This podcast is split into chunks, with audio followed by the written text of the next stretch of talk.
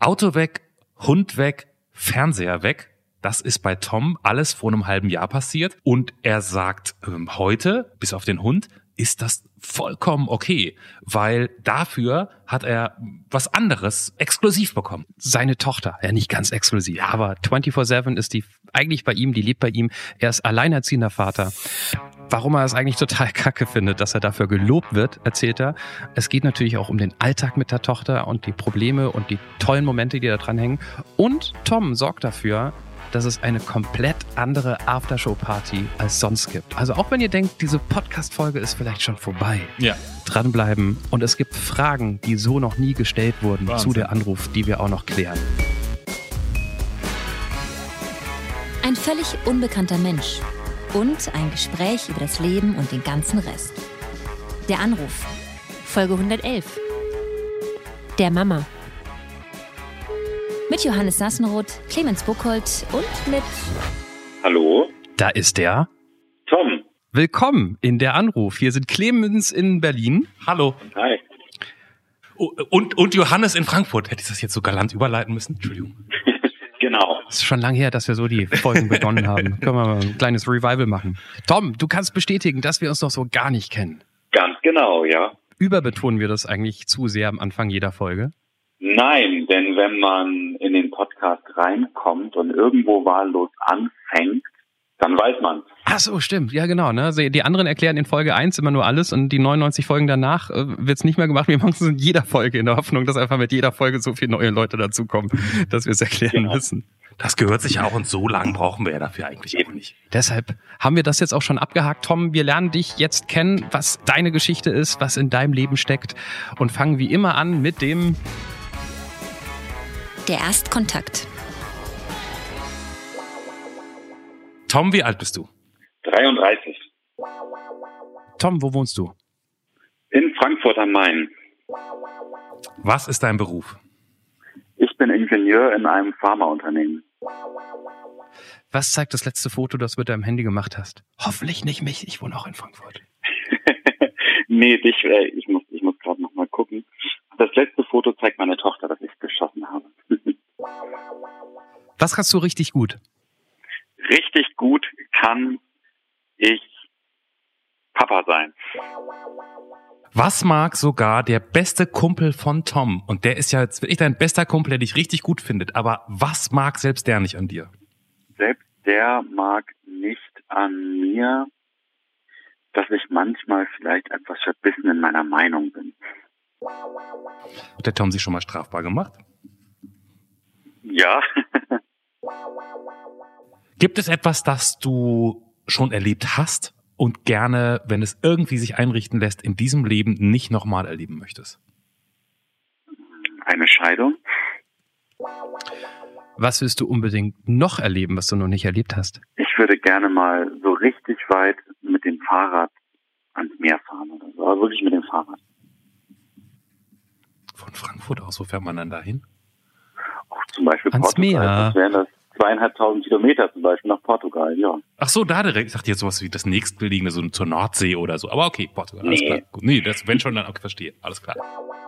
Es gibt sie äh, äh, nur in unserem Kopf, aber da ist sie schon richtig voll, die legendäre der Anruf-Zeitkapsel, in die jeder, der hier mitmacht, irgendwas, was ihm wichtig ist, reinpackt, äh, damit irgendwann die Nachwelt diese Kapsel aufmacht, draufguckt und denkt, was wollte dieser Mensch uns damit vielleicht sagen? Boah, was, ist die Frage lang. Ja, das ist aber auch eine gute Frage. Was packt der Tom Ja. rein? Ich packe eine Gitarre mit rein. Dann fasse ich mich ausnahmsweise kurz bei der Frage, wo ich traditionell gerne 18 Minuten ausschweife. Dein Witz. Mein Witz, da machen wir gleich mit den Gitarren weiter. Ähm, wie schütze ich eine Gitarre vor Diebstahl? Indem man einen Helene Fischer Song spielt? Wäre auch eine Möglichkeit, indem man den in einen Basskoffer packt. Oh, das ist so ein Musikinsider. Ah, oh, den habe ich sogar verstanden, obwohl ich nicht sehr gut in Musikerwitzen bin. Ich, ich, ja, ich weiß, aber ich, ich, ich kann auch nicht so gut Witze erzählen. Aber das war jetzt so der Beste, glaube ich. Tom, bist, bist du eigentlich so eine Sportsmaschine? So Menschen, die in der Peloton-Werbung, mit der ich ja zugeschissen werde online, mitspielen könnten, weil du so ein unfassbar guter Fahrradfahrer und Heavy-User eines Fahrrads bist? Ja, auf jeden Fall, aber ich bin keine Sportskanone. Ich fahre einfach nur extrem viel Fahrrad. Weil Frankfurt so klein ist, wo man es gut machen kann. Ich spreche aus eigener Erfahrung oder? Sowohl als auch, genau. Einerseits bietet sich das super an in Frankfurt, ne? Und andererseits, weil es Spaß macht. Wenn jemand von sich selber sagt, er fährt extrem viel Fahrrad, was heißt das? Wie, wie viel Kilometer kommt man da so? Ich komme so auf 800 im Monat. Boah, das ist nicht zu verachten. Das heißt, das ist Ja. aber jetzt nicht nur City, du machst auch mal eine Tour am Wochenende oder so. Ich mache auch mal eine Tour am Wochenende. Das, ja, das, das kommt so zusammen. Also ich habe, ich fahre jetzt viel Lastenrad, ne, vor mit Kind drin. Und da sehe ich das immer, weil das hat so ein, so ein E-Bike mit Computer dann auch und dann sehe ich, was wie viel ich so gefahren bin. Und irgendwie kommt das zusammen, ne? Ausflüge am Wochenende, wenn ich mal zu meiner Freundin fahre und so, dann ja. Das hat Potenzial, zu so einem ganz schlimmen ähm, Hipster-Väter aus Berlin-Mitte-Podcast zu werden. Weil ich habe ja auch ein Lastenfahrrad, wo Ja. ich auch mit meinen Kindern rumfahre. Und in meinem Viertel hier, ich, ich wohne äh, in Frankfurt im Nordend, das ist schon ein eher, also das ist kein reichen Viertel, aber hier sind die Mieten jetzt auch nicht mehr so total billig. Ich glaube, jeder, der hier wohnt, der hat einen ganz guten Job. So. Mhm. Ähm, und ich habe so den Eindruck, dass man hier in das Viertel gar nicht mehr rein darf, wenn man gar kein Lastenfahrrad hat. Hier auf dem Spielplatz stehen, glaube ich, fünf von meinen Fahrrädern, die ich habe. Das ist absurd. Dann hast du ein Urban Arrow, ne? Ja. Ich, ich, Habe ich gerade aber bei dir gehört, Tom, hast du gerade gesagt, ist das, hast du ein E-Bike, ein E-Fahrrad, E-Lastenfahrrad? Nee. Doch, doch, ich habe das mit Elektroantrieb, genau, weil ähm, das auf Dauer, ich meine, bei der Leistung, da, da ist es angenehmer auf Dauer. Ich bin auch ein paar Mal gefahren, wenn der Akku dann leer ist und du hast noch drei Kilometer, dann denkst du so, verdammt. Weil die Dinger sind schon recht groß und meins ist nicht aus Holz, sondern so aus Metall.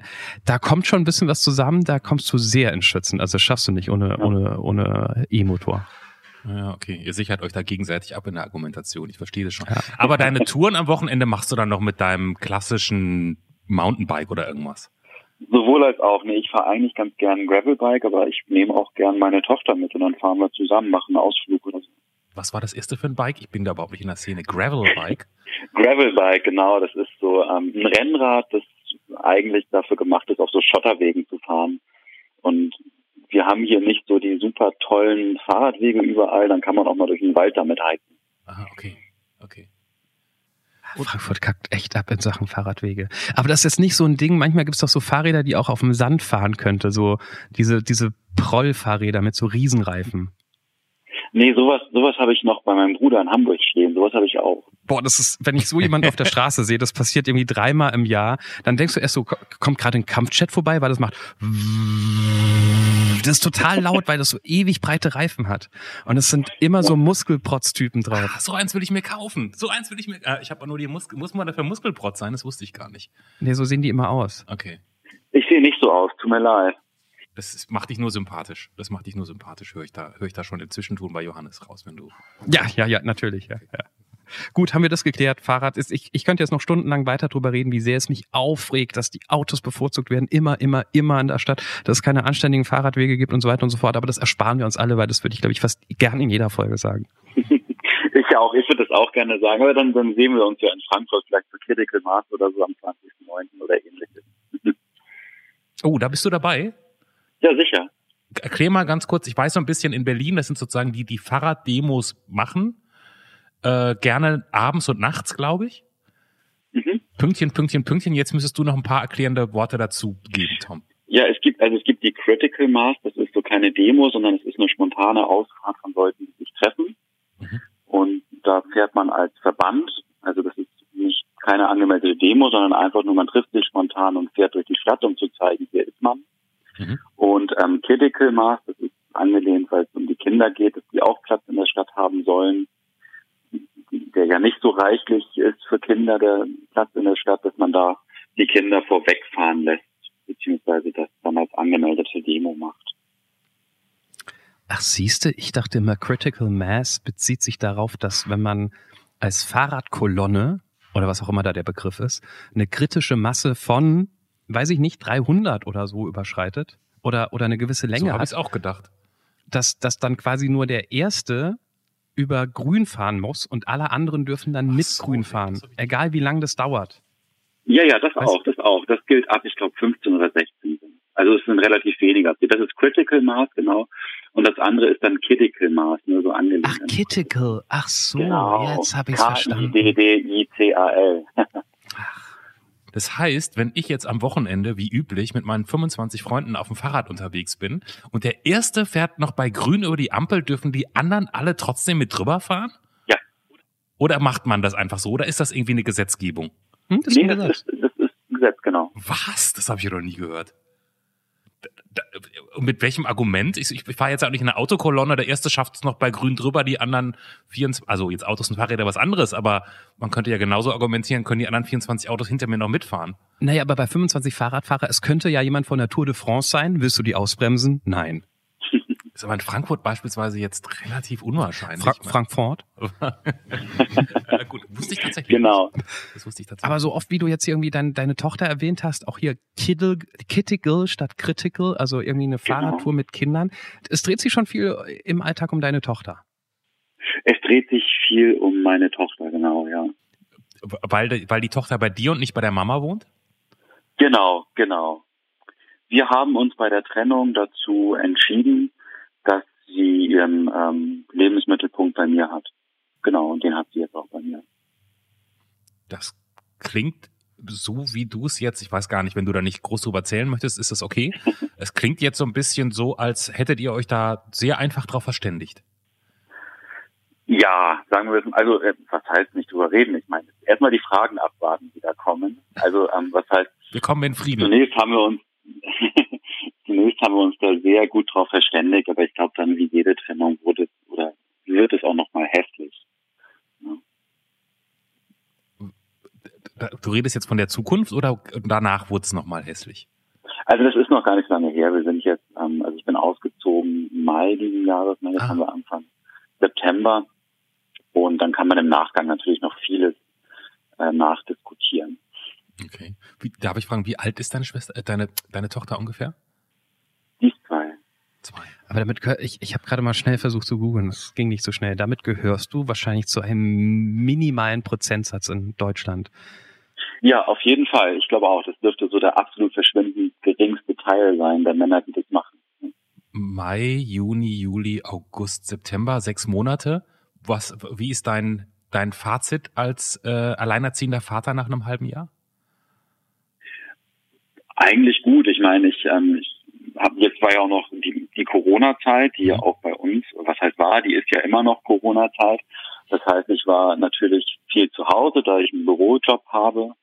Und es war super schön eigentlich, vor allem, wo es bei uns hieß, zu Hause bleiben, weil ich dann so, ähm, bevor sie aufgewacht ist, habe ich gearbeitet.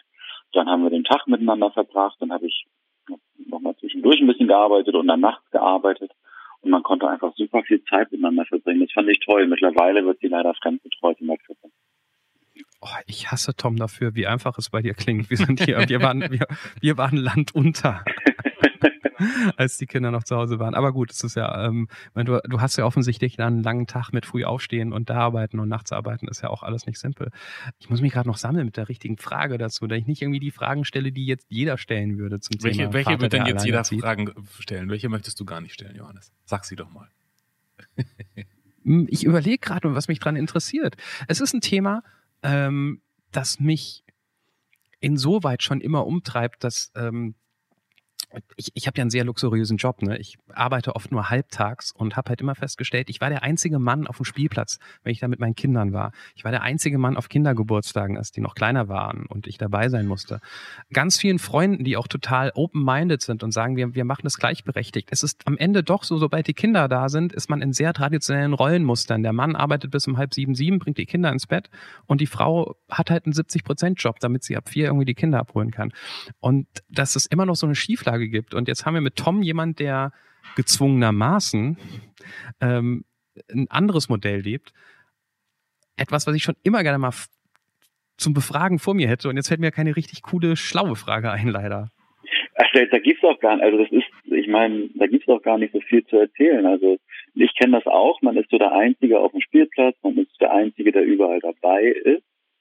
Was mir auf jeden Fall auffällt, ist, ähm, man wird, auch wenn man es gar nicht möchte, das hängt einem irgendwann auch ein bisschen zum Hals raus, man wird dafür ziemlich abgefeiert, so hey, da ist ein Mann, der verbringt Zeit mit seinen Kindern. Das finde ich immer ein bisschen komisch. Also wo man hinkommt, wird man dafür abgefeiert, anstatt dass es als normal irgendwie angesehen wird. Mhm, weil man ja auch keine Frau dafür abfeiert, dass die Zeit mit ihren Kindern verbringt. Genau, das meine ich so. Das wird irgendwie vorausgesetzt und wenn der Mann mal äh, nicht um halb sieben nach Hause kommt, sondern um fünf, dann ist er gleich Vater des Jahres. Ähm, ansonsten ist das, das ist glaube ich wie bei anderen auch, nur das nee, eigentlich ohne Einschränkung, nur dass ich halt alleine bin mit ihr. Wird der Mutter deiner Tochter automatisch unterstellt, dadurch, dass sie bei dir lebt, also die Tochter, dass sie in irgendeiner Form irgendwie eine schlechte Mutter sei? Weil das gehört sich ja nicht. Eigentlich gehört das Kind ja zur Mutter nach der Trennung. Eigentlich ja, das weiß ich ehrlich gesagt nicht. Wir haben leider nicht so eine gute Kommunikation aktuell, dass wir darüber reden könnten, unterstellt wird. Ähm, also ich höre sowas nicht. Das heißt aber, wenn ich das jetzt richtig verstanden habe, du bist sozusagen die Reaktion, die du erfährst, ist nicht sowas von wegen, um Himmels Willen, wie kannst du es denn machen, sondern du bist eher genervt, dass es alle so toll finden. Ja, weil dann, so wie, so wie ihr jetzt auch, weil dann viele drüber reden möchten. So. das, das tut uns echt leid, aber das, hat uns mehr angesprungen als Thema als der Ingenieur im Pharmaunternehmen. Nö, da komme ich noch hin. Da komme ich noch ja, hin. aber erstmal. Nein, weil, weil einfach, also ähm, man, man wird da schon sehr viel drauf angesprochen so, und, und eigentlich ist ja was relativ Normales. So wenn ich ein Kind in die Welt setze, dann ist es für mich irgendwie das Wichtigste, sich auch dann um das Kind zu kümmern. Mhm. Und ähm, klar, meine Ex hat natürlich Umgang mit dem Kind, auch in gewisser Regelmäßigkeit. Ne? Mhm. Ja, schlimmes Wort, absolut schlimmes Wort. Ähm, ich bin kein Freund so von, von Wechselmodell, was ja mal irgendwie auch politisch gewollt als Standard sein sollte, weil ich denke, gerade ein kleines Kind braucht irgendwo einen Anker. Mhm. Ja. Wechsel, Wechselmodell würde heißen, eine Woche hier, eine Woche da zum Beispiel. Ja, genau. Ja, okay. Ja, natürlich ist es das Normalste der Welt. Um Gottes Willen, Tom, da sind wir auf einer Seite. Ähm, aber das Schlimme ist, also es sollte das Normalste der Welt sein. Es ist nicht das Normalste der Welt. Ähm, und ich denke da oft drüber nach, wie sehr man da irgendwie selbst dran schuld ist, dass man in alte Rollenmuster ähm, fällt. Ich habe ich hab gerade ein Buch angefangen, ich bin noch nicht fertig. Das heißt, kennt ihr den Begriff Mental Load? Nee. Oh, jetzt wird's wirklich so ein Hipster Berlin-Mitte-Papa-Podcast. Ähm, es, äh, eine, eine, eine Autorin, die es geschrieben hat, die sagt, im besten Fall ist Familienarbeit 50-50 ähm, aufgeteilt, ne, dass Mann und Frau beide gleichzeitig arbeiten, was eh schon selten passiert, dass der Mann genauso viel in der Familie macht wie, wie, wie die Frau leider. Aber selbst in diesem besten Fall, wenn es 50-50 aufgeteilt ist, ist die ganze Orga, die Planung, die Sorgen, die, mit davon, die damit verbunden sind, ist bei der Frau. Mental Load die denken drüber nach mit, ah, wir brauchen ja noch neue Schuhe für den Herbst oder haben wir schon ein Geschenk für den Kindergeburtstag am Samstag und solche Sachen. Ähm, und da merke ich, ich würde mich jetzt auch als relativ aufgeschlossenen Mann, gleichberechtigten Mann bezeichnen. Aber ja, stimmt bei uns zu 100 Prozent. Gut, die ist auf mich übergegangen jetzt, zwangsläufig die Mental Load.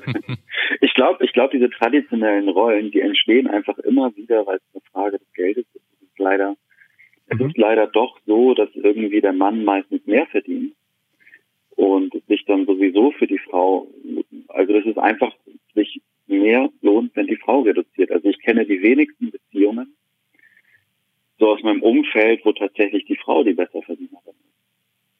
Meinst du? Und unser Steuerrecht, äh, das, das zwängt dann einfach die Frau irgendwo so in die, in die. Meinst du, wenn Frauen und Männer zumindest, wir reden ja gar nicht mal von besser verdient, sondern für die gleiche Arbeit standardmäßig immer das gleiche Geld kriegen würden, dass das Verhältnis anders wäre? Nein. Entschuldigung, sag ich einfach mal. Ich, ich weiß, ich, ich kann es ich kann's nicht so ganz beantworten. Ich glaube, dadurch, dass man, dass man meist doch irgendwie ein Gehaltsgefälle zulasten der Frauen hat in der Beziehung, passiert ja leider doch oft. Ja. Ja, aber wenn das Gefälle nicht da wäre, meint Clemens. Genau. Ja. Meinst du das? Ich glaube, dann, ich glaube, dann wäre das, dann wäre das einfacher. Also ähm, ich kenne viele, die sagen, sie würden da gerne mehr Zeit verbringen, aber irgendwie muss ja auch das Geld dann geschafft werden. Ich glaube trotzdem, meine Theorie, also erstens mal gibt es nur einen gewissen Teil, der dann sagt, oh, wir verdienen gleich viel, dann ähm, fahre ich zurück. Ähm, ganz viele machen sich darüber gar nicht Gedanken, gar keine Gedanken. Und ich glaube, es gibt auch genügend Männer, die dann am Ende des Tages sagen würden, ich finde Karriere so geil, ich mache das weiter, während Frauen da eher auch mal sagen, ach komm, lass mal fünf gerade sein. Also ich fürchte, auch wenn, wenn Männer und Frauen gleichberechtigt wären in Sachen Bezahlung, hätten wir nicht den Rieseneffekt, dass plötzlich Familienarbeit 50-50 aufgeteilt ist. Ich, ich kenne die Lebensrealität der anderen Leute nicht. Was ich denke, was bei mir es immer auch leicht macht, ist, dass ich sehr flexibel bin in meiner Arbeit. Ne? Also äh, die, die muss gemacht werden, aber wann ich die mache, ist eigentlich mir überlassen. So. Und all die denken, das wird jetzt gerade zu politisch in der Anruf, keine Panik. Tom hat auch gesagt, er hat sich strafbar gemacht. Da kommen wir später noch dazu. Also die, die Hammergeschichten von den fünf Kilo Koks, die über die Grenzen gebracht wurden, die kommen noch. Was macht denn, unabhängig davon, dass du jetzt alleinerziehender Vater bist, ähm, weil du uns diese Antwort gegeben hast, was macht Tom zu einem guten Papa? Weil du kannst gut Papa sein. Was, was, was, wie beschreibst du einen, dich als guten Papa? Ähm, ja, es stimmt, das muss ich jetzt noch erklären. Warum kann ich gut Papa sein? Also ich glaube einmal das Feedback von meiner Tochter natürlich. Mhm. So dass, dass die auch irgendwo, ich meine, für dieses Arrangement brauche ich auch eine, brauchte sie auch eine gewisse Bindung an mich, die sich einfach über die Jahre auch ergeben hat. Mhm. Und ich glaube, ich bin einfach sehr ruhig. Also ich bin, ich habe sie nur ein einziges Mal, ich bin nur ein einziges Mal lauter geworden bei ihr, als ich mit dem Laufrad in Richtung Straße wollte. Wow. Ich finde, das ist für zwei Jahre eine ganz gute Bilanz. Also ich, ich glaube, das ist spektakulär, ja. oder? Ja. Naja, wobei die, die ersten zwei Jahre sind, oh, jetzt endlich, oh, endlich kann ich mal auftrumpfen. Ich habe die älteren Kinder, oh, zwei Jahre, süß. Ich habe eine äh, fast sechsjährige und eine fast dreijährige, die richtig harte Zeit kommt ab dem Kindergarten wenn, da sind wir schon wieder beim Geschlechterbild und Rollenbild, wenn die Kinder denken, ich muss ja jeden Tag ein Kleid anziehen. Ich ziehe doch jetzt keine Hose an, Papa. Und wenn du morgens im Zeitdruck um halb acht diskutierst und nach einer Viertelstunde, wo es wirklich nur um Leggings, Hosen und Kleider ging, irgendwann mal schreist, wenn du dich nicht bis, drei, bis fünf angezogen hast, dann keine Ahnung, gibt es eine Woche lang kein Fernsehen. Das sind dann die Momente, wo du durchdrehst. Das kommt noch auf dich zu, glaub mir. Weiß ich nicht. Solche Situationen haben wir schon. Ich bin aber zu, ich bin da, ich bin da irgendwie ruhig, ja. Aber ich habe auch keinen Zeitdruck morgens, ne? Das ist dann wieder das Flexible. Also, ob ich jetzt um acht, um halb neun im Büro bin, das ist egal. Ich, Clemens, kannst du den Podcast alleine weitermachen? Ich glaube, ich bin komplexe danach. Ich denke mir irgendwann so, ich rufe das Jugendamt nachher an, bitte holt die Kinder ab, die haben es bei mir nicht so gut. Kön können direkt zu Tom rübergebracht werden, ist ja nicht so weit, ein paar Tage zu uns auf. Nummer haben wir ja jetzt. Ja, ja weil ich es wirklich nicht weiß. Was macht man als Ingenieur bei einem Pharmaunternehmen? Das klingt nach, nach, ich kann mir gar nichts vorstellen. Ja, ich, das, das werde ich ja, das werde ich oft gefragt. Also ich bin eigentlich Maschinenbauingenieur. Oh, okay. Habe also ganz klassisch Maschinenbau studiert, habe vorher eine Lehre gemacht als Immobilienkaufmann. Das hat mir aber nicht so gut gefallen. Und ähm, genau, was mache ich in einem Pharmaunternehmen? Ich habe so ein paar ähm, Devices, also die so Patienten in die Hand nehmen, um sich was zu injizieren. Und ähm, wenn da irgendwas dran geändert wird, sei es jetzt Materialien oder anderes Medikament rein oder ähnliches, dann teste ich ob, mach, oder schreibe ich äh, Berichte darüber, ob das klappt oder nicht. Devices ja, heißt Spritzen oder wovon reden wir? Ja, also das, das Ding ist so, so eine Spritze, wenn, wenn du den Patienten in die Hand drückst, so eine Spritze, dann hat er erstmal Angst, deswegen gibt es so drumherum Devices, Geräte, ähm, ja, vielleicht, ich würde jetzt mal sagen, bananengroß. ja, so eine, so eine kleine Bananengröße wäre das, mit der, mit der das dann einfacher ist, sich so eine ganze Spritze reinzuhauen, weil das psychologisch macht das relativ viel aus, ob ich die Spritze sehe oder nicht. Oder zum Beispiel ein Diabetiker, der hat immer so ein so ein, ja, so ein Pen nennt sich das dabei. Das ist ein bisschen größer als ein gewöhnlicher Stift und da ist ein Medikament drin. Ich habe es immer noch nicht richtig. Also ich kenne das von, also meine Mutter war äh, Diabetikerin, die musste sich zum einen immer damals, ich weiß nicht, ob man das heute noch macht, die musste sich immer mit so einem, mit so einer Nadel in den Finger pieksen, um erst den Blutzuckerspiegel zu messen. Mhm. Ähm, und da hat man immer nur den Finger auf so eine Kappe gelegt. Das hat die viermal am Tag gemacht. Wir haben wir es als Kinder mal testweise gemacht haben, war das immer ein Riesendrama und wir dachten, wir müssen sterben.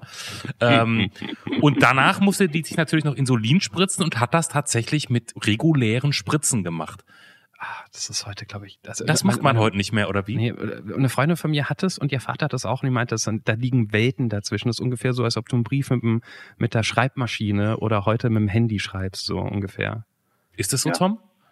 Ja, auf jeden Fall. Das ist so. Das hat sich zum Glück deutlich gewandelt die hat da so ein, wie so ein kleines Handy in der Hand und das Handy piekst sie quasi und dann analysiert das Handy von sich selbst quasi, was sie braucht und dann spritzt sie sich das auch über dieses Ding. Das ist alles in einem Device, um dieses, diesen Begriff nochmal aufzugreifen.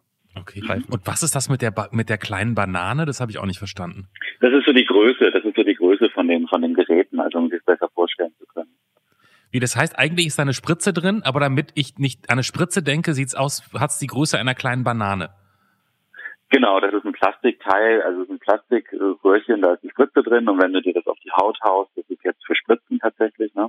Mhm. Also ähm, wenn, wenn du jetzt, gibt ja auch Krankheiten, da kriegst du gleich eine ganze Spritze rein oder Mhm. injizierst die dir zu Hause ähm, und dann musst du da nicht mit der Spritze hantieren, weil das für viele wirklich nicht so schön ist, sondern haust dir den Autoinjektor, nennt sich der, aufs Bein oder auf die Bauchdecke und der macht Mhm. den Rest und dann hörst du einen Klick, wenn es durch ist und hast selber nichts gesehen davon. Ach so, jetzt verstehe ich. Ich weiß nämlich, dass damals ähm, meine Mutter war ja am Spritzen von Insulin ähm, sehr erfahren, weil sie es halt viermal am Tag gemacht hat. Und sie hat sich aber immer in den Bauch gespritzt und da hatte sie natürlich tausend Löcher drin und dann hat sie irgendwann mal uns Kinder gefragt, könnt ihr das nicht manchmal in den Oberarm machen? ähm, weil das kann ich allein so schlecht. Und dann habe ich es einmal gemacht und ich, das war ein furchtbares Drama, weil ich genau dieses Problem hatte. Das stimmt. Ich konnte diese Spritze nicht, ich habe ewig gebraucht, um sie reinzudrücken. Dann ging es ganz langsam. Meine, es war, es war Es furchtbar. ist aber auch, also ich meine, Entschuldigung, vom Kind, wie alt warst du da? naja, da war ich schon vier oder so. Nein, da war ich 14, 15, was weiß ich irgendwie. Trotzdem, ich finde irgendwie eine Spritze der Mutter. Ja, das war Also- bei uns diese Spritze, aber das war bei uns, das haben wir viermal am Tag gesehen. Das war jetzt so dermaßen undramatisch. Ähm, aber okay, das, das. Also der Diabetiker, der sieht die Nadel auch noch, ne? Also die Kanüle, der muss die aufschrauben, aber das ist eine kleine. Also die ist klein und kurz, also die merkt man eigentlich kaum. Aber das, was du jetzt da machst, sozusagen, das kann man so mit Maschinenbauingenieur-Skills, kann man sozusagen so, so medizinische Geräte nachjustieren. ja, das, das kann man auf jeden Fall machen, ja. Das kann man machen. Das ist jetzt vielleicht nicht das, woran man denkt, so bei klassischem Maschinenbau, aber das kann man damit machen. Okay, wieder was gelernt. In den Ingenieurswissenschaften ist es ja so, da wirst du selten gefragt, was du für ein Ingenieur bist, sondern ob du einer bist. Hauptsache, du bist einer, ja. Okay. Genau. Okay. Und in der Firma hat auch noch keiner nachgefragt. Nee, also die wollten noch bis heute noch nie ein Zeugnis von mir sehen oder so. Also, Wenn die noch Leute suchen, sagst du Bescheid. okay.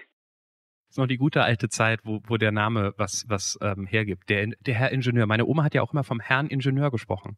Es war, es war ein Eigenname. Ja, und da hat der damals der Herr Ingenieur bei uns gewohnt. Ja, wie heißt der denn? Der heißt ja nicht Ingenieur. Aber es hat auf dem Dorf damals vor 50 Jahren gereicht, Ingenieur zu sein. Dann war das so wie, wie der Herr Doktor. Ja, ja. Dann war man was, ja. Aber er hat ja diese kriminelle Vergangenheit, Ja. der Tom. Äh, ihr, ihr habt ja nur gefragt, ob ich mal straffällig geworden bin. Und das bin ich tatsächlich. Da war ich 17.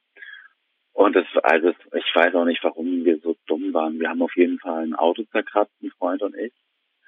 Und äh, wurden dabei erwischt und das war halt einfach auch richtig dumm. So, ich habe keine Ahnung warum und, und die Auswirkungen waren auch dumm und es war, war einfach blöd. War, wenigstens äh, Rache im Spiel oder also ich meine an sich ist ich habe ich, ja nee ich bin ruhig Nee, es war nicht mal Rache, es war einfach nur Suff und, und dumm. Es war noch nicht mal ein schönes Auto, weißt du, wenn du sehen sagst, Mensch, da hast du jetzt irgendwie einen schönen Mercedes zerkratzt, das war irgendeine Schrottkarre, der hat sich gefreut, dass er dafür einen Haufen Geld bekommen hat für, für eine neue Lackierung und ich habe mich geärgert. Und wieso seid ihr nicht weggelaufen? Würde ich jetzt 17, ist man doch relativ flott oder wart ihr so Clemens, was ist denn das für ein Vorbild hier Naja, komm. Das trotzdem, das ist doch die nächste Frage, die man sich stellt. Nee, sind wir schon, aber wir waren, glaube ich, auch zu betrunken. Ach so, ah, okay. So, Ja. so ein Zerkratzen war das, ja. Gut. Hm. Aber das ist ja immer die alte Frage, ist sowas wie Auto zerkratzen mit 17 und betrunken vielleicht natürlich blöd für den Moment und für den Autobesitzer, aber gut für die weitere Entwicklung, weil sowas bleibt ja meistens immer hängen und dann denkt man sich so, ah, so eine Scheiße mache ich nicht nochmal. Auf jeden Fall, also ich habe danach kein Auto mehr zerkratzt, ja. Ich weiß bis heute noch, dass ich mal mit, mit sieben, ich merke immer, dass ich sehr spießig mit Geld umgehe. Ich werde nervös, wenn ich eine gewisse Summe auf dem Konto unterschreite. Aber weil ich auch jahrelang äh, selbstständig war und ich weiß, das Finanzamt kommt ab und zu mal und zieht da ein bisschen Geld ab. Und es könnte ja sein, dass die Waschmaschine kaputt geht. Das will man ja reparieren können. Aber ich weiß noch, dass ich mit sieben beim 100, 125 Jahre Freiwillige Feuerwehr Niederolm beim Festumzug geholfen habe und von der Feuerwehr deren Schild ich trug, 27, 28 Euro als Trinkgeld bekam, äh, Entschuldigung, Mark als Trinkgeld bekam, was richtig viel Geld war damals, Anfang der 80er, 27 Ja. Mark. Ja. Und ich habe es geschafft, dieses Geld innerhalb von zweieinhalb Stunden auszugeben. Und diese, und ich bin zu meiner Mutter gegangen und wollte ja noch irgendwas machen und habe gefragt, ob ich einen Vorschuss auf mein Taschengeld bekomme. Und sie so, nee, du hast, du hast fast 30 Mark ausgegeben, vergiss es. Und meine Mutter, das mm, hat es dann geschafft, jeden Tag zu sagen, heute hätten wir ein Eis kaufen können von dem Geld. Heute auch noch. Und jetzt ist einfach so lange durchgezogen. Damals hat also eine Kugel, was hat die gekostet? 50, 50 Pfennig? Ja, Oder 70 Pfennig? Ja. Ähm, und das hat mir so wehgetan, dass sie so über einen Monat jeden Tag sagen konnte, heute hätten wir noch ein Eis kaufen können von dem Geld. Und das ist, glaube ich, so hängen geblieben bei mir, dass ich heute noch sehr, sehr spießig mit Geld umgehe. Was ja auch gut ist. Was ja auch gut ist. Ja, wobei manchmal macht es ja auch ein bisschen Spaß, Geld auszugeben. Einfach, weißt du, so viel sind im Club. Aktuell nicht möglich, ja, aber äh, klar, macht auch mal Spaß, genau. Ist der Tom jemand, der abends, während im Fernseher im Loop das Lagerfeuer läuft, die Gitarre rausholt und ein bisschen was vor sich hinsenkt? Oder bist du so Band und, und, und größer engagiert? Also erstmal lebe, lebe ich ohne Fernseher, also das wird gar nicht passieren. Und ähm, ich, ich singe ganz, ganz scheußlich und furchtbar. Also deswegen, ähm, ich habe immer, ich habe viel in Bands gespielt, so früher, ja, na gut, man wird älter, früher. Mhm. Anfang äh, bis Mitte 20 habe ich viel in Bands gespielt und dann immer ähm, vor allem Solo-Gitarre. Und jetzt holst du die Gitarre aber nicht mehr so oft raus, oder? Doch, tatsächlich versuche ich meiner Tochter das so ein bisschen zu zeigen, dass es sowas gibt und dass mhm. man sowas lernen kann und dass es ganz toll ist und versuche das positiv zu verknüpfen. Mhm. Und, entsprechend hole ich sie schon täglich hervor. Die steht hier auch immer und genau, aber nicht mehr in dem Maße, dass man irgendwie Bands hat und von der Rockstar-Zukunft träumt. Hast du das nee, mal? War, warst du also warst du so professionell und so gut, dass du davon geträumt hast? ich habe davon geträumt, aber ich war nicht so professionell. Ich konnte, ich kann sehr gut Gitarre spielen, ja, aber ich war nicht so professionell. Okay. Aber davon geträumt hast du sozusagen, wenn du auch jetzt sagen wir mal nicht das professionelle Verhalten mitgebracht hast, sozusagen das hast du irgendwie angestrebt oder war die Band immer so ein Hobby? Also wir haben ähm, schon, also ich komme eigentlich aus Hamburg und da haben, Hamburg hat ein bisschen mehr Szene als Frankfurt, würde ich jetzt sagen, auch was so Band-Contests angeht und ähm, einfach Möglichkeiten aufzutreten. Da bietet Hamburg ein bisschen mehr. Und da haben wir schon recht regelmäßig ähm, Auftritte gehabt, immer mal wieder. Aber dass da jetzt äh, einer, klar war da bestimmt auch der Traum, dass da einer um die Ecke kommt und sagt, ey, ihr seid die nächsten, weiß ich nicht, ihr seid die nächsten Killers, die nächsten Oasis, euch der Traum war bestimmt da, aber ich glaube, das war auch echt nur ein Traum. So okay. gut waren wir nicht. Okay. Ja, aber Träume sind wichtig. Ich frage mich gerade, träumt wirklich jeder, der eine Band hat, davon irgendwie, naja, groß, also nicht jeder wird davon träumen, groß rauszukommen, weil jeder, also manche Leute wissen natürlich auch, dass sie nicht Coldplay sind oder so. Aber irgendwie gibt, ist doch immer noch so ein bisschen genau wie beim Sport die Hoffnung drin, dass man noch ein bisschen mehr reist aktuell. Beim Sport denkst du ja so, okay, irgendwann gewinne ich nochmal diesen Wettbewerb oder so. Und als Musiker denkst du auch immer irgendwie, ja, vielleicht spielen wir irgendwann mal doch in dem einen Club mit den 150 Leuten, die für uns Eintritt bezahlen. Ja, wäre cool. Oder das, also, dass es irgendwie besser wird als aktuell, denkt doch jeder, der eine Band hat. Sonst würde man nicht die Band weitermachen. Oder macht man eine Band auch wirklich nur einfach nur zu, zum Spaß für sich im Probekeller? Ich glaube sowohl als auch. Da sind die Leute bestimmt ganz, ganz ganz unterschiedlich und ich hätte nichts dagegen gehabt, Musiker zu werden, aber ich meine, wenn man irgendwie viel mit, mit Leuten abhängt, die Musik machen, dann sieht man ja auch viele, die am Ende keine Musiker sind oder Musikunterricht geben für die unmotivierten Kinder von Eltern, die es sich leisten können. Oder du machst so Management-Training. Ich habe mal einen Typen kennengelernt, die hatten mal eine Band, die, die, die lief okay, so, da war Potenzial drin und dann lief natürlich nicht mehr.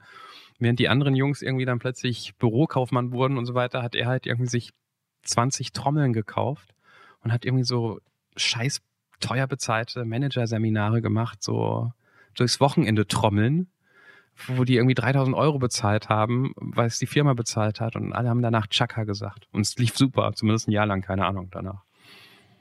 Klingt super zumindest. Ja, ist eine gute Idee. Ich erinnere mich ja immer, dass der ist mir wirklich im Gedächtnis geblieben, auch wenn ich den Folgentitel vergessen habe. Der Mensch, mit dem wir hier mal gesprochen haben, der so lange als Musiker, so als One-Man-Show durch die Lande mhm. gezogen ist und dann irgendwann jetzt, als seine Freundin schwanger wurde, ähm, das sozusagen eingestellt hatte und einen Job, ich glaube, im Service Center der Telekom angetreten hatte. Und der das aber vorher so ganz konsequent als sein Beruf sozusagen von Ort zu Ort, ich glaube irgendwie Nächte unterm Tresen oder so hieß die. Genau hieß die so Folge, heißt die ne? Folge. Genau. Ja. Ähm, das, das hat mich nachträglich beeindruckt, dass man so denkt, dass der das so durchgezogen hat und, und, und auch irgendwann meinte, jetzt ist mal gut gewesen und vielleicht mache ich es irgendwie in 20 Jahren mal wieder, wenn das Kind älter ist. Das hat mich irgendwie, das hat mich sehr beeindruckt. Clemens meint Folge 74, Nächte unterm Tresen. Folge 74? Ähm, falls ihr, Okay. Ja, es ist erst knapp ein bisschen mehr als 30 Folgen her. Falls ihr neu dabei seid, gerne zurückgehen im Feed, wo ihr eh alles findet und das anhören. Und wo wir schon gerade dabei sind, wir machen das jetzt zum Spaß den wir auch zum Glück immer wieder haben. Umso mehr freuen wir uns aber auch, wenn wir sehen, dass das ein paar Leute immer wieder neu entdecken. Also kennt ihr erstens jemand, wo ihr sagt, oh, die haben doch auch Interesse an Geschichten aus dem echten Leben. Die müssen der Anruf hören. Dann gerne, ihr habt das Handy in der Hand, auf ähm, äh, Teilen gehen oder Link kopieren, was auch immer bei eurer Podcast-App ähm, gesagt wird, und an die Freundin oder den Freund weiterschicken. Dafür sagen wir Danke. Und falls ihr so wie Tom sagt, Mensch, wenn das Kind schläft, und ich genügend im Homeoffice für meine Pharmafirma gearbeitet habe, dann kann ich doch auch mit den Jungs reden. Auch gerne über der Anrufpodcast.de sagen, ich bin beim nächsten Mal dabei. Du hast gerade im Nebensatz gesagt, du hast keinen Fernseher, ähm, weil du dieses 21 Zoll Laptop hast oder weil du ganz bewusst gar keinen Fernseher hast und auch keins guckst?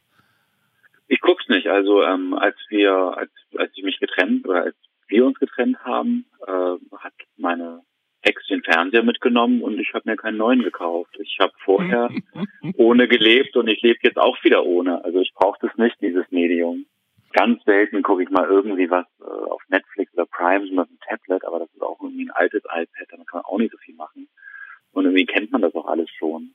Netflix und, und, und Prime und Co., äh, Disney Plus und so, das ist ja inzwischen ganz standardmäßiges Gesprächsthema eigentlich, zumindest unter Menschen, die ich kenne. Dann bist du einfach raus oder kennst, ist es bei dir nicht so? Also Netflix habe ich gar nicht. Nee.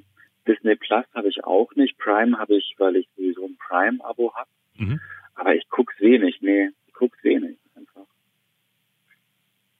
Wenig bis gar nicht. Also irgendwie habe ich dann, ich lese manchmal abends noch oder manchmal natürlich auch, ich habe ja gesagt, ich habe auch eine Partnerin, dann treffe ich mich auch, also ist meine Partnerin hier oder genau. Dann hat man irgendwie auch nicht so den Fernseher im Blick, weil sie lebt auch ohne. Das ist natürlich ganz angenehm. Und dann unterhält man sich oder liegt nebeneinander und liest ein Buch oder theoretisch halt so kann ich mir das theoretisch kann ich mir das auch vorstellen, aber praktisch praktisch also habe ich irgendwie so ein also ich gucke zum Beispiel sehr gerne Nachrichten mindestens einmal am Tag, das finde ich irgendwie so ganz gut.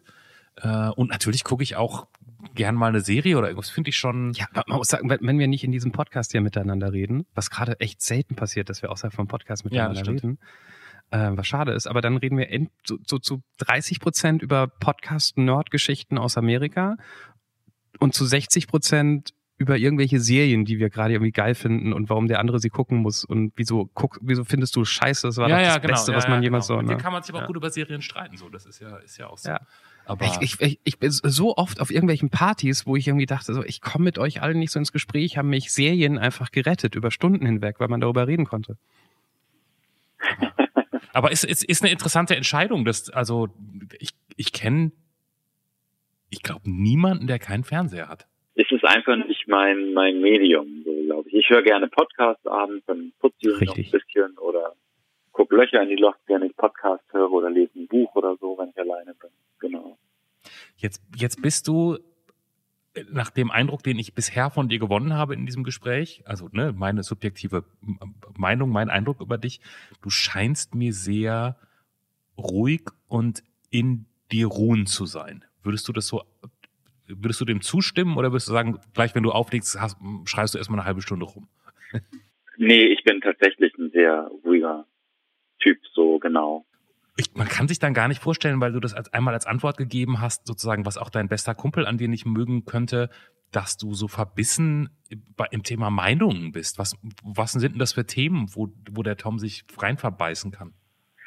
Ähm, also es kommt, es kommt immer drauf an, so. Also wenn man irgendwie über, über Dinge diskutiert, manchmal bin ich einfach sehr ähm, radikal, was nur meine Meinung angeht. Zum Beispiel, ich habe nicht nur keinen Fernseher, ich habe auch kein Auto und ich bin da sehr radikal in der Meinung, dass ich sage, ja, dann sperr halt eine Innenstadt für Autos, so fertig. Oder dass ich sage, ja gut, ich meine, Corona zeigt es gerade, man muss nicht äh, viermal, fünfmal, sechsmal im Jahr irgendwo hinfliegen. Also bei mhm. sowas würde ich sagen, bin ich schon recht radikal und dann auch verbissen in meiner Meinung. Okay.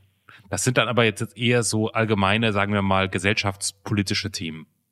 Ja, in dem Fall. Ja, genau.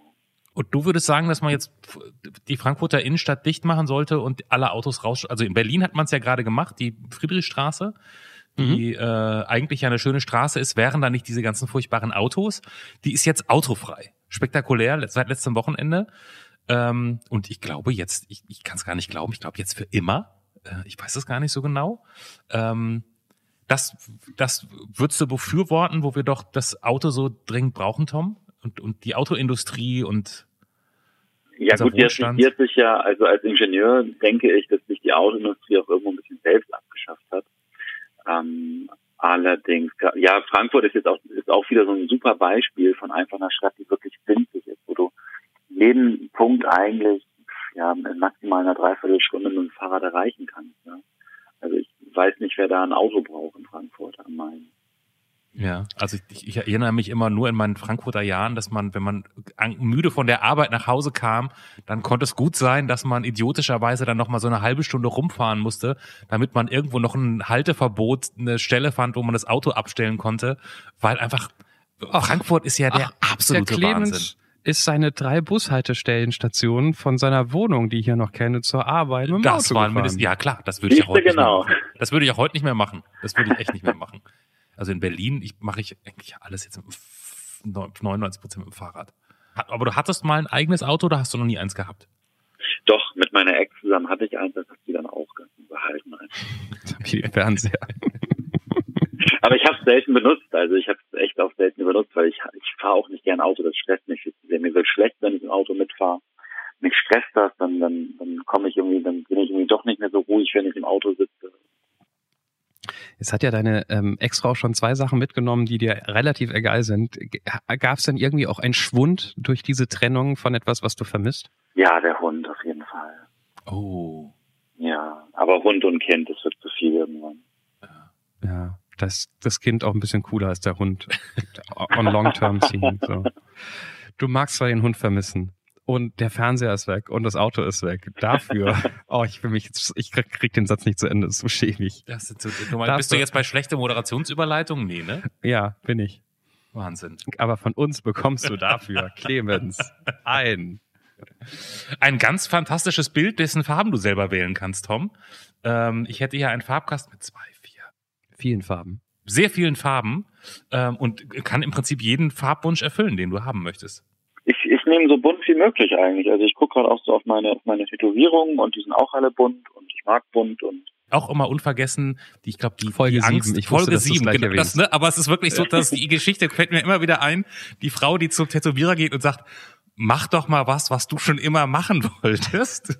Und sie hat ein Grammophon auf die Wade bekommen. Ein rotes Grammophon, wo man auch so denkt, man hätte alles erwartet, aber nicht das. Das fand ich auch ist irgendwie. Doch cool. Sie fand es, glaube ich, nicht mehr so cool im Nachhinein. Klingt doch cool. Findet ihr übrigens, wir sind jetzt auch nicht so die Social Media Kings, aber ich glaube, an unserem Facebook-Account haben wir vor zehn Jahren, als wir damals angefangen haben und die Folge rauskam, das waren auch ein, ja, ja, ja. äh, ein Foto davon gepostet. Also wenn ihr uns sucht bei Facebook, da ist es ganz, ganz, ganz, ganz weit hinten oder bei Twitter. Ähm, und dann versteht man auch, warum sie es nicht mehr so schön findet eigentlich, finde ich so. Ne? Das ist ein riesengroßes Teil. So. Ihr merkt einfach, es lohnt sich immer eine alte Folge von der Anruf zu hören, falls ihr es noch nicht gemacht habt. Und äh, eh jetzt auf den Anruf-Podcast zu gehen, weil das Bild, was Clemens gerade jetzt gemalt hat, seht ihr jetzt natürlich schon längst als Folgenbild von Tom. Und ich könnte es dir jetzt zeigen. Achtung. Sind, äh, ist, ist, sind das nicht die wilden Pflanzen, die Tom auf seinem Weg an die Algarve jede Nacht sieht beim Übernachten? Wir lassen ihn selber. Wir lassen ihn selber. Aber es ist wirklich sehr, sehr schön bunt geworden. Das ist versprochen schon mal. Gib deiner schlafenden Tochter, ich hoffe, sie schläft und guckt nicht gerade irgendwie Disney Plus die ganze Zeit. Nee, wie denn? Hat sie, geht ja gar nicht. Ja, eben. Ähm, gib dir einen Kuss. Liebe Grüße von uns. Ja, danke, richtig hier aus. Das war der Anruf von und mit Clemens Buchholz und Johannes Sassenroth. Technische Unterstützung Andreas Deile. Die Stimme im Layout, also ich, Andrea Losleben. Für mehr Infos und Mitmachen der Anrufpodcast.de. Darf ich euch noch eine Frage stellen? Ja, natürlich. Ja, super. Jetzt waren wir schon fast im, im Ende, aber ich habe mich hat mal interessiert, veröffentlicht ihr eigentlich, eigentlich, eigentlich jeden Anruf oder sagt ihr dann so, oh komm, der war, der war jetzt nicht besonders interessant? Also, das würde mich einfach mal interessieren. Ja. So. Wie, Wie also, viele habt ihr da so im Backlog? ähm, du, du meinst sozusagen, also im Backlog würde jetzt ja heißen, dass wir Leute haben, noch sozusagen, die auf Halde sozusagen haben. Das kann manchmal passieren, dass wir einfach irgendwie äh, zwei, drei, vier Folgen vorproduziert haben. Im Moment ist das eher seltener der Fall. Und wir haben ganz am Anfang, als wir gestartet sind, hatten wir mehr oder minder durch Zufall Folgen, die recht ähnlich waren. Einfach Geschichten, die sehr ähnlich waren. Da haben wir dann sozusagen Mhm. nur Ausschnitte von veröffentlicht. Ich glaube, das würden wir heute auch nicht nochmal so machen. Dann Das war eine Folge, wo wir zwei, zwei Geschichten drin hatten. Genau. Und wir hatten, glaube ich, mal ein, ein, eine Geschichte, die jetzt dann doch auch irgendwie, ja, wo, wo man sich fragte, warum meldet sich jemand für ein Telefoninterview, wenn die Person am Telefon gar nicht so viel reden möchte? Wirklich? Das weiß ich noch. Ja, ja, ja. Aber seitdem, also wirklich seit, ich meine, wir, also seit wann machen wir das? Seit drei Jahren? Vier ja. Jahren? Also ich glaube, seit mindestens 80 Folgen haben wir jedes Gespräch veröffentlicht. Ah, krass, da konnte ich mir gar keinen Reim drauf machen, ob ihr jetzt sagt so 100 zu 1 oder 10 zu 1. Oder Nein, gar Ahnung. Also das Ding ist ja, also ne, zum einen haben wir ja das Grundprinzip, also der Spruch ist natürlich alt, aber er trifft natürlich bei uns sehr, sehr zu. Jeder hat eine Geschichte zu erzählen. Wenn wir das nicht, also das könnten wir nicht behaupten, wenn wir sagen würden, wir machen nur jede fünfte Folge, veröffentlichen wir. ähm, und dass jeder was, also ne, man muss jetzt ja auch keine Geschichte erzählen, sondern wir freuen uns einfach, wenn wir ein gutes Gespräch hinkriegen. Das ist ja auch ein bisschen unsere Verantwortung. Also die Leute rufen uns ja an und vertrauen sich uns an. Ähm, und dann ist es so ein bisschen unser Job. Und ich, also man denkt jetzt nie auf der. Genau, man denkt aber jetzt nie auf der Hälfte so, ach Quatsch, komm, vergiss es, das werden wir eh nicht Nee. veröffentlichen. Wir veröffentlichen eigentlich alles. Ja. Wir, wir schneiden manchmal aus manchen Ja, Gesprächen klar. durchaus mal fünf Minuten raus, wo wir irgendwie gedacht haben, oh, das Thema könnte spannend sein und wir haken nach und wir haken nach und denken so, ja, Genau. nee. Ja. Ähm, und als, als wir anfingen, wir dachten ja am Anfang, wir verdienen Geld damit, weil ein Medienunternehmen uns ähm, beauftragt hat, dieses Format zu entwickeln. Und dann sind wir auch davon ausgegangen, dass wir wesentlich mehr Gespräche führen müssen, ähm, um, um genügend Material für eine Folge zu haben. Dem, dem ist gar nicht so. Also Deutschland kann uns immer wieder überraschen, weil es genügend spannende Geschichten gibt. die sich auch bei euch melden müssen, ne? genau.